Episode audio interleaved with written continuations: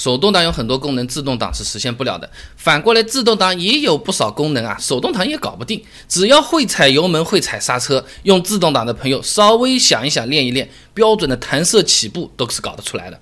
那首先我们来讲个实际一点的。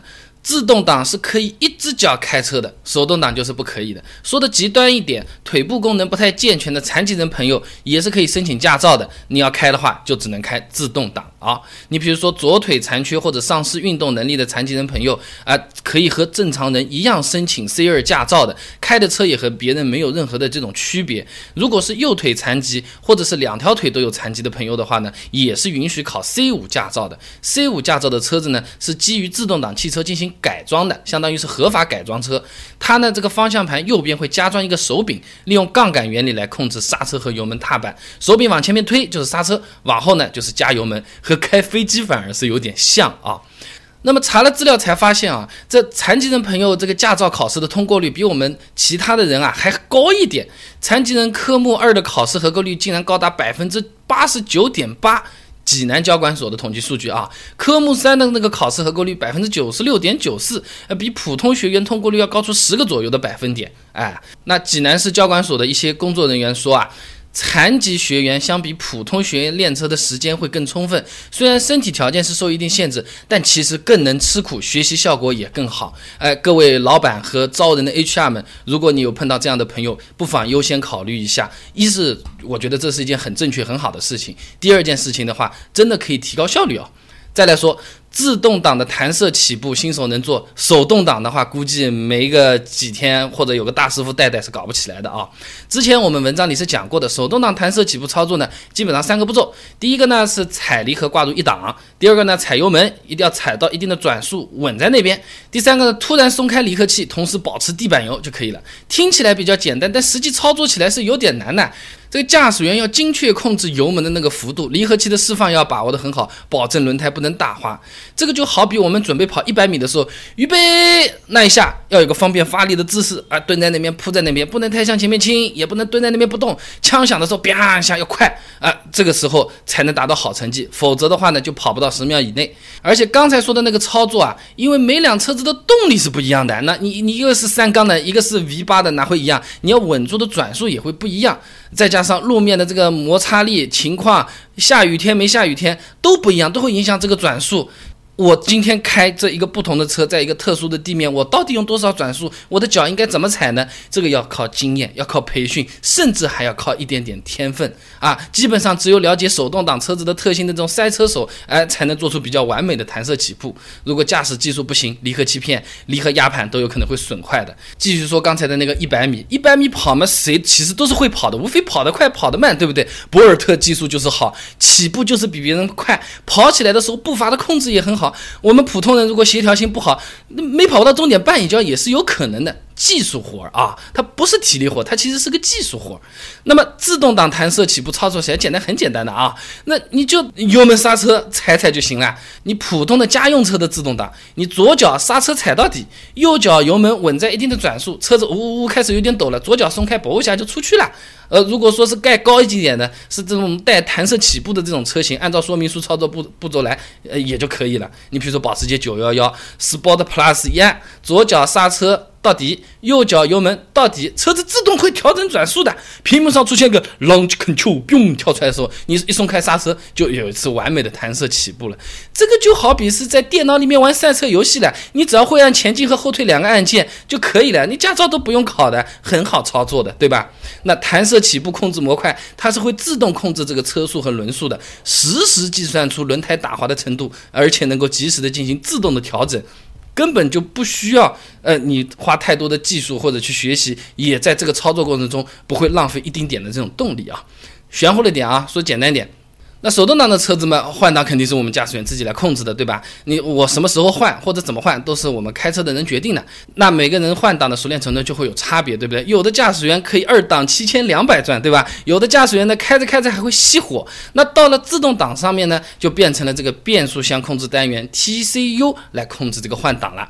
它呢是会通过这个油门踏板踩下去的幅度和这个车速这两个信号来控制这个换挡，这就有点像是写。数学作业啊，本来是要靠自己脑子判断加减乘除的这个规律啊啊，还要去想啊，三三得九，六六三十六，是吧？你买个卡西欧计算机，直接三写个点个叉，再点个三，它直接九就出来了，直接一个结果了，不用算了，很方便的。而且这个结果是唯一的，你即使开自动挡的人水平不一样，换挡的时机它也是给你恒定在一个比较理想的一个状态的，对吧？不太会出错。呃，由于是电脑控制的啊，自动挡的这个换挡操作、换挡时机相对来说都是可以做的更精准、更精确的，甚至这个本身改变换挡的这个逻辑也是存在可能的啊。比如说今天我要省点油，用个经济模式啊，我要猛一猛呐，搞个运动模式啊，都是可以的。那这个就相当于是进阶版的卡西欧计算器了，是不是？加减乘除以外，什么 sin、cos、tan 它都算得出来的，是吧？还能开根号嘞啊！甚至有些物理题目都算得出来的啊，这就更加高阶一点了。它本质上就是还是一样，你把数据按按进去，按下。结果它就出来了，挺方便啊。那国内的手动挡车型呢，其实它是更强调便宜耐用的，所以呢，它也不会有什么驾驶模式的选择。呃，就是我们小卖部买的那个计算机啊，或者说是算盘了，加减乘除其他也盖不了啊。但是呢，它摔一下不会摔坏的啊，电池放进去呢可以用很久的啊。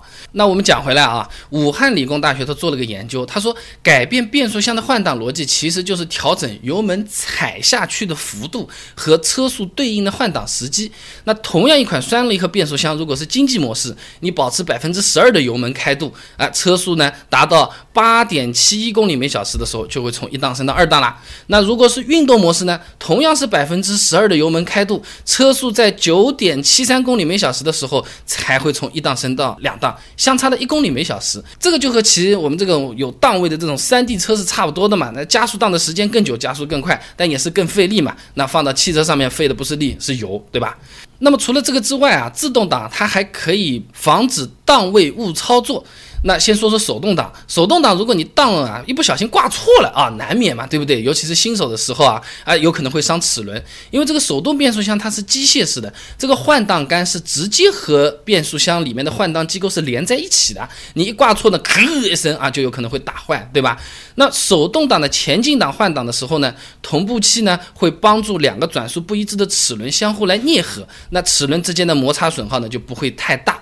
这就好比两个人去相亲啊，你通过一个媒婆互相匹配一下这个条件，喜欢高的还是喜欢矮的，喜欢身材好的还喜欢性格性格好的啊，给你撮合一下，那配出来的一对，那相对来说的话比较容易谈成，对吧？那这个媒婆就是这个同步器，这会帮你调一下的啊啊，但是呢，这个挂倒档不一样了，大部分的手动挡的倒档是没有这个媒婆的啊。那在厂家的这个里面里面是这样的，你挂倒档的时候呢，是要完全停好。静止了，你再挂成倒档啊，那那那那就不需要同步器来同步两个不同的那个转速了，对不对？那既是为了简化结构，也是为了节省成本，多赚我们一点钱。所以很大一部分的手动变速箱倒档是没有装那个同步器的啊，这就相当于这个男女双方走的是完全相反的两条路子啊，这个就不需要这个媒婆这个事儿了啊。明天要不要见面？哦，我去 B 站看动画片啊，我到外面去打羽毛球啊，我喜欢去喝咖啡的，谈不到一块儿去的，那当然也。没有媒婆什么事情了啊？那么车子还没停稳的时候，这个手动挡车子挂入倒档，很容易发生打齿的这种事情啊。那打齿它其实就是两个金属的齿轮硬碰硬。那齿轮上啊，那本来它是直角形的那个齿冠，那就像我们两个手把它搓交叉的那个捏在一起的嘛，对吧？那它磨着磨着就变成圆角了，它咬合就不够紧密，严重的这种打齿啊，有可能还会造成变速箱大修了啊。就好像我们穿鞋子，下面鞋底上不是有各种各样的花纹的嘛？那走路才不会打滑，对不对？我现在拿着左脚的鞋底和右脚的鞋底来回这么搓来搓去，把这个花纹给搓没了。好了，那走路就容易摔跤了，一样的道理啊。那么现在的那个自动变速箱，大多数呢都是电子控制的啦。那换挡杆给变速箱传递的呢只是电子信号，而不是说直接有根什么线啊，有根什么杆子通过去直接连接的。所以在正常开的时候，你想要挂入 P 档或者是 R 档，大部分的车子是根本挂不进去的。这就好比是相亲的时候啊，互相的条件是不太匹配的啊。这个男生们说我要喜欢一个看动画片的，女生说嘛我喜欢一个高富帅 CEO 的，但偏偏我们又是个肥宅，对吧？人家消息都不会回的，呃，媒婆这边消息收到都没直接发过去，就不存在这事儿，他会帮我们管好的。那有的车型呢，它是可以把档杆推到 P 档或者是 R 档位置的，但是变速箱它是不会执行换挡操作的。哎，这个换挡信号会被变速箱的这个电脑自动过滤掉的。有些车型呢，甚至是会保持在 D 档这个状态的啊。那还有一部车型呢，可以挂入 R 档，但变速箱实际进入的是 N 档。你听到这里听不懂记不住不要慌，后面会说人话的啊。那么这个换挡杆推到 R 档之后，变速箱它会自动断开连接的。等到这个车速下降到九公里每小时以下的时候，它才真正的会挂入这个 on 档啊。当这个车速降到这个零的时候，它才会开始倒车。呃，我们继续说相亲啊。那相亲这个女生呢，觉得我还要考虑考虑，要不我就先把你留个号码，先给你聊起来，当个备胎，对吧？要是聊了之后还可以的话呢，要不我们再考虑一下，要不去看个电影或者继续发展。发展啊，会有一个缓冲，一步一步按照节奏来的，就不容易出岔子啊。你好，我叫某某某，今天第一天认识，咱们要不要去一个什么什么大酒店过一个晚上？这种事情就不太会发生啊。那今天讲的呢，是一些手动挡做不了，自动挡可以做的事情。那其实反过来还是有手动挡能做，自动挡不能做的事情。我给你举几个例子啊，比如说电瓶没有电了啊。大家不是看到路上面在那边哎一二三一二三在那边推，好像推推可以把它发动起来的，只有手动挡是发得起来的，自动挡发不起来的啊。那我们刚刚学车的时候嘛，最怕的嘛就是熄火了，对不对？教练说，哎呀，你怎么又熄火了？怎么样？怎么样？怎么样？结果我们买车买了个自动挡，哎，好像就没有熄火过嘛。那么为什么自动挡它就是不会熄火的呢？我把资料去查了一下，哎，答案和我想的还真不太一样。关注微信公众号“备胎说车”，回复关键词“手动挡”。就可以了。那我这个公众号呢，每天都会给你一段汽车使用小干货，文字版、音频版、视频版都有，你可以挑自己喜欢的啊。这手动挡好还是自动挡好啊？这个是萝卜青菜的问题。但首先我们要知道，萝卜是萝卜，青菜是青菜，一模一样的车子，自动挡的车子为什么没有手动挡提速快？自动挡换挡的时间啊，都是以毫秒来计算的，那为什么跑起来就是没有手动挡快呢？关注微信公众号“备胎说车”，回复关键词“手动挡”。就可以了，备胎说车，等你来玩哦。